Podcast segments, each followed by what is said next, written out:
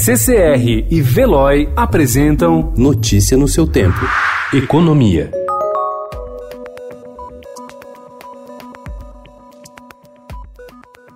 Após nove dias de silêncio, o presidente do BNDES, Gustavo Montesano, disse ontem que não há mais nada a esclarecer sobre o resultado de uma auditoria milionária que não encontrou irregularidades nas operações do banco com as empresas do grupo JIF, conforme revelou o Estadão. Então a gente fez um trabalho extenso de revisão de tudo que se passou no banco Fizemos um trabalho de comunicação extenso com o BNDES aberto, diversas notas, fizemos diversas entrevistas para poder dar segurança e esclarecimento que hoje o BNDES não tem mais nada a esclarecer.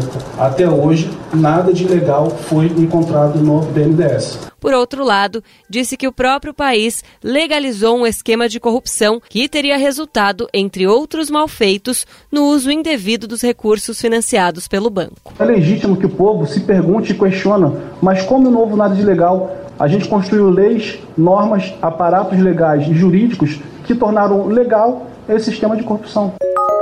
O BNDES não descarta deflagrar no futuro uma nova leva de auditorias em contratos que a instituição considere suspeitos, embora assegure não ter encontrado indícios de ilegalidades às operações realizadas em gestões anteriores. Como mostrou o Estadão, o plano original era apurar eventuais irregularidades nas transações do banco com o Odebrecht logo após a conclusão das análises nas operações com o grupo JF. Qualquer nova apuração, no entanto, dependerá da avaliação de custo-benefício disse o diretor de compliance do BNDES, Claudenir Pereira.